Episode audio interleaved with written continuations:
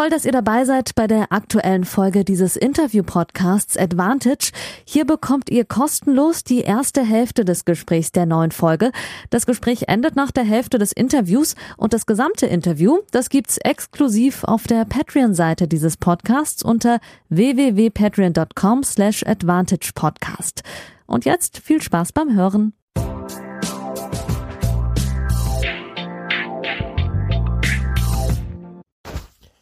Hallo liebe Advantage-HörerInnen und liebe Patreons, vor allem an die neuen dazu genommenen Patreons 4, die gebucht haben.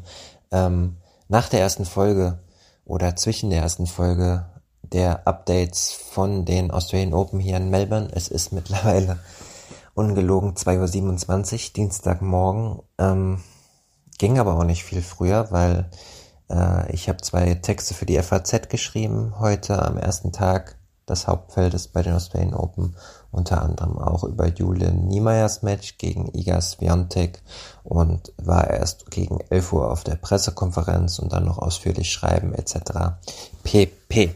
Ähm, ich werde mich heute ein bisschen auf die deutschen Männer konzentrieren. Wir stehen ja 0 zu 6 heute. Keine deutsche Frau, keine deutscher Mann äh, weitergekommen. Und in meinen Texten geht es eher um die Damen. Deswegen geht es in diesem Podcast eher um die deutschen Herren. Oskar Otte, Daniel Altmaier und Janik Hanfmann. Dazu gleich mehr. Ganz kurz noch Ihr habt das bestimmt gesehen. Ich habe einen Text geschrieben über Novak Djokovic in der FAZ und einen Text über Nick Kyrgios in, für die Deutsche Welle.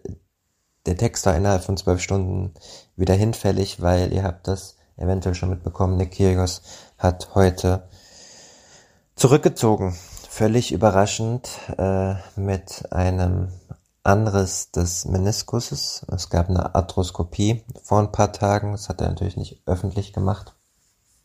Und auf äh, ähm, Grand Slam Turnieren ist es immer so, ähm, wenn es gibt ja den Mediatag, meistens freitags und Samstag, da kommt jeder wichtige Spieler zu einer normalen Pressekonferenz vor dem Turnier. Und wenn am ersten Tag jemand auf einmal angekündigt wird für eine Pressekonferenz, der nicht an dem Tag spielt, also wenn Spiele stattfinden, muss man zur Pressekonferenz kommen, egal ob man gewonnen oder verloren hat. Aber Nick Kyrgios war ja für Dienstag erst angesetzt und plötzlich äh, schallt es über die Lautsprecher im Medienzentrum Nick Kyrgios on his way to the main press conference room. Und dann weiß man schon, was die Stunde geschlagen hat. Und so war es auch diesmal. Er ist mit seinem Physio aufgetaucht und hat äh, ganz lange und ausführlich begründet, äh, warum er nicht spielen kann, der Physio für ihn. Wie gesagt, der Meniskus ist angerissen, Ausfallzeit ungefähr bis in den Welt. Wer die komplette Erklärung sehen will, ich habe sie getwittert auf meinem Twitter-Kanal Schnean, S-C-H-N-E-J-A-N. Da äh, findet ihr diese Information. Der zweite im Bunde von dem Showkampf letzte Woche zugunsten der Kriegsopfer, das Charity Match, Novak Djokovic Ihr habt das vielleicht in meinem äh, Text gelesen, hatte gestern nicht trainiert und ist heute auch erstmal wieder nicht aufgetaucht. Ähm, hat dann abends doch noch trainiert mit einem bandagierten Oberschenkel. Der serbische Kollege Sascha Osmo hat auf dem Platz alles beobachtet und Novak Djokovic hat am Ende zu der Gruppe von Journalisten gesagt, vielen Dank fürs Kommen, alles gut, ich werde morgen spielen. In welcher Verfassung er körperlich ist, müssen wir mal schauen. Er hat ja seinen ähm, alten Physio auch dabei. Er ist also in guten Händen. Ich äh, kann mir nicht vorstellen, dass es allzu allzu krass sein sollte. Und es wäre ja auch äh, ja die nächste Katastrophe fürs Turnier. Der Ausfall von Nick Kyrgios ist schon Katastrophe genug für die Reputation des Turniers, wenn der neunmalige Turniersieger, nachdem was letztes Jahr dann auch passiert ist, ausfallen würde, wäre schon krass. Ganz kurz, äh, Julian Niemeyer hat ein überragendes Spiel abgeliefert, in den entscheidenden Momenten nicht ganz genug Klatsch gewesen. Ich erinnere mal an den Vorhandvolley, der an der Netzkante hängen bleibt bei Satzball für Swiatek im ersten Satz. Davor zwei Breakbälle nicht genutzt bei 3 zu 3. Im zweiten Satz super energetisch gespielt, direkt geprägt, das Publikum angefeuert, Break vorne gewesen, 5-4 zum Satzgewinn serviert und dann gebreakt worden und zehn Minuten später ist das Spiel rum. Natürlich spielt Iga Swiatek auch äh, super gut.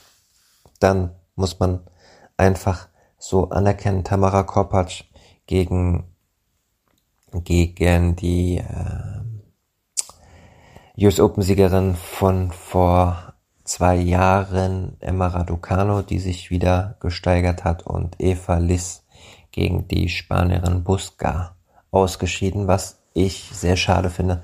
6-2 der erste Satz. Ich war auf Court Nummer 6, weiß glaube ich. Bin mir gerade nicht ganz sicher. Ich war auf jeden Fall da heute Morgen um 11 Uhr, also vor mittlerweile 14, 15 Stunden. Sie hat total gut gespielt. Die Rückhand ist bombastisch. Sie hat sich gut bewegt. Und dann den Faden verloren, wie sie gesagt hat im zweiten Satz. Und naja, so ist das dann paar Bälle hinterm Rücken getroffen, hat sie gesagt. Dann hat sie das Handgelenk gespürt bei einem Schlag, hatte bei 0,5 eine Verletzungspause, Medical Timeout, das hat aber auch nichts gebracht. Sie hat nur noch zwei Punkte gemacht. Hat gesagt, sie ist ein sehr verkopfter Mensch und äh, muss daraus lernen. Ähm, sie würde aber auch immer schnell daraus lernen. Also in US Open hat sie die Quali ja nicht gepackt. Hier hat sie jetzt die Quali gepackt. Dann könnte man davon ausgehen, dass sie bei den French Open dann auch ein Hauptfeld-Match gewinnt. Ja, und dann kommen wir auch schon zu den Herren. Auch da hat leider keiner gewonnen. Aber wir gehen jetzt ein bisschen ausführlicher drauf ein. Ich habe auch mitgeschnitten in den PKs. Wir fangen mal mit Daniel Altmaier an, der ja 11 zu 1 auf Challengern steht, herausragend und bei den US Open im August bereits fünf Sätze gekämpft hat gegen Yannick Sinner also durchaus auf Hardcore auch in der Lage ist, schon gut zu spielen. Hat seine Vorbereitung wieder in Argentinien äh, durchgezogen, hat er ja ein Umfeld äh, aus einem Physiotherapeuten und spielt jetzt äh, zusammen mit einem italienischen Trainer dazu mehr. Heute verloren in vier Sätzen gegen Tiafo. Die ersten beiden Sätze gingen relativ schnell weg. Danach konnte er sich aber steigern. Und Darum geht es jetzt auch in seiner ersten Antwort, wie er da mit so einem Weltklasse-Spieler, der ja bei den US Open unter anderem Rafael Nadal geschlagen hat, mithalten kann.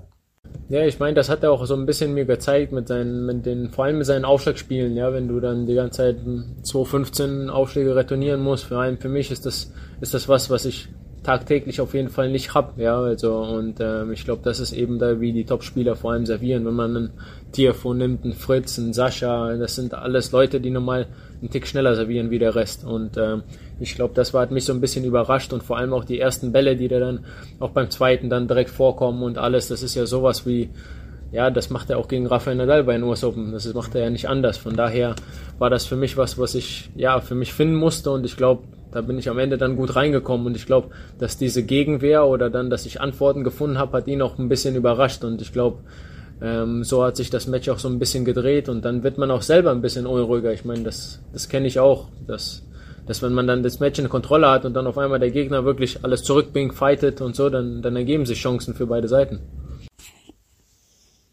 Ja, soweit äh, die erste Antwort von Daniel Altmaier, von dem ich einiges erwarte dieses Jahr. Er wirkt oft ja sehr angespannt, äh, sehr viel von sich selbst erwartend. Ich hatte ein Hintergrundgespräch bei den US Open in New York, wo er äh, nach einem TV-Interview vor dem Turnier am Medientag gesagt hat, so Janik, jetzt muss ich, hier muss ich abliefern, hier muss ich abliefern. Ähm, aber er hat halt auch einfach gegen Yannick Sinner gespielt und ähm, ja, er will da unbedingt diese Transition schaffen von den Ergebnissen, die er bei den äh, Challenger-Turnieren hat, jetzt auch auf ATP-Ebene.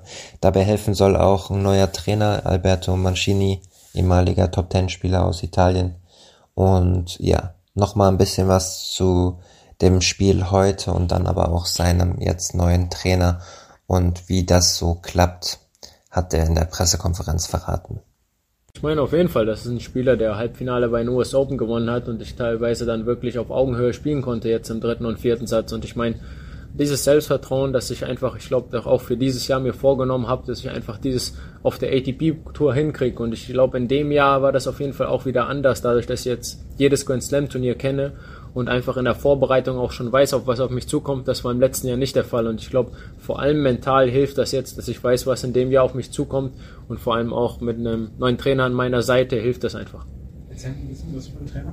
Mein Trainer ist jetzt Alberto Mancini, der damalige Acht in der Welt stand, musste seine Karriere relativ frühzeitig mit einer Schulterverletzung beenden, aber hat auf jeden Fall extremste Erfahrung und einfach auch dieses, dieses Menschliche und was zu sagen, in welchem Moment hilft extrem. Ich meine, mit dem habe ich jetzt, ich habe mit meinem vor, vorigen Trainer erst im Oktober aufgehört zu arbeiten und dann die letzten Turniere praktisch nur One-on-One -on -one mit, mit Alberto zusammen und das hat sich eigentlich ja mit einer, ich weiß nicht, 13 zu 1 Bilanz auf den Challengern ausgezahlt und ich glaube, wir sind auf jeden Fall auf einem sehr, sehr guten Prozess und der Prozess hat er seit einigen Wochen eingeschlagen, das muss ich halt auch ehrlicherweise sagen und ähm, ich muss mir meine Zeit geben, dass das auch sich erstmal in den ein, zwei, drei, vier Monaten erstmal auch legt und ähm, da bin ich auf jeden Fall auf einem positiven Weg. Dann kommen wir zu Oskar Otte, den ich ja auf Twitter auch schon angepriesen hatte, weil ich mit ihm gesprochen hatte und gesagt hatte, es ist sein erstes Slam seit der Knieverletzung mit guter Vorbereitung. Er fühlt sich fit, er ist schmerzfrei, er ist in guter Form, er ist heiß.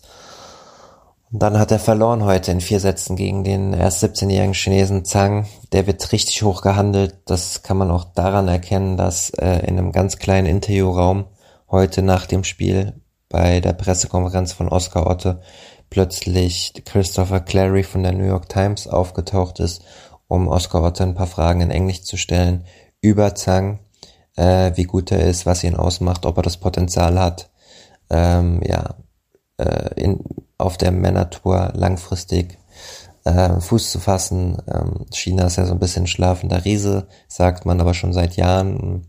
Aber der Junge hat spielerisch, also von der Grundlinie war das schon ganz krass.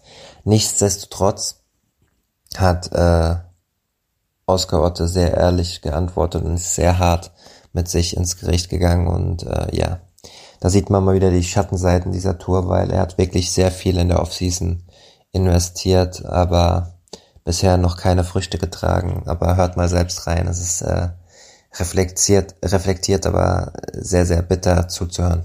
Ja, da muss man auch ganz offen und ehrlich zu sich selber sein. Also ich lag größtenteils heute definitiv an mir, ohne ihn jetzt irgendwie seine Leistungen äh, ja, zu, zu verschlechtern oder so. Er hat sehr gut gespielt, sehr solid, hat wenig falsch gemacht, aber ich habe überhaupt nicht ins Spiel heute reingefunden. Ich glaube natürlich, Return war mit Ausschlag, ausschlaggebend. Ähm, diese Art von Spieler kannst du eigentlich mehr oder weniger nur, wenn ich mit dem Rallye eingehe, verliere ich jeden Punkt, definitiv. Und so war es halt auch, aber ich muss da über Aufschlag und Return kommen und das hat heute überhaupt nicht geklappt, zumindest der Return.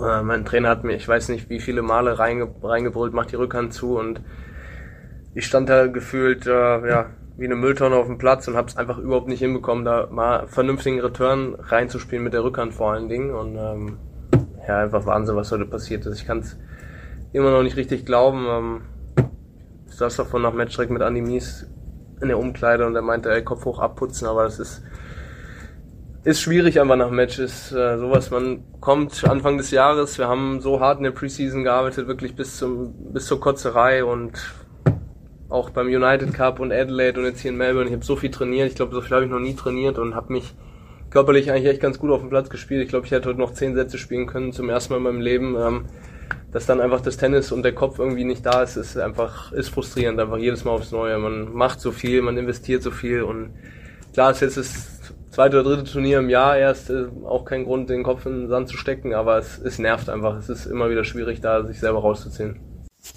Und da sieht man halt auch mal, dass es halt einfach nicht leicht ist, nach einer Verletzung, nach einer Operation zurückzukommen und sofort wieder dasselbe Level abzurufen, äh, was, glaube ich, auch eine gute Mahnung sein sollte für Alexander Zverev, beziehungsweise für die Kritiker von Alexander Zverev, der ja dann sieben Monate auch raus war.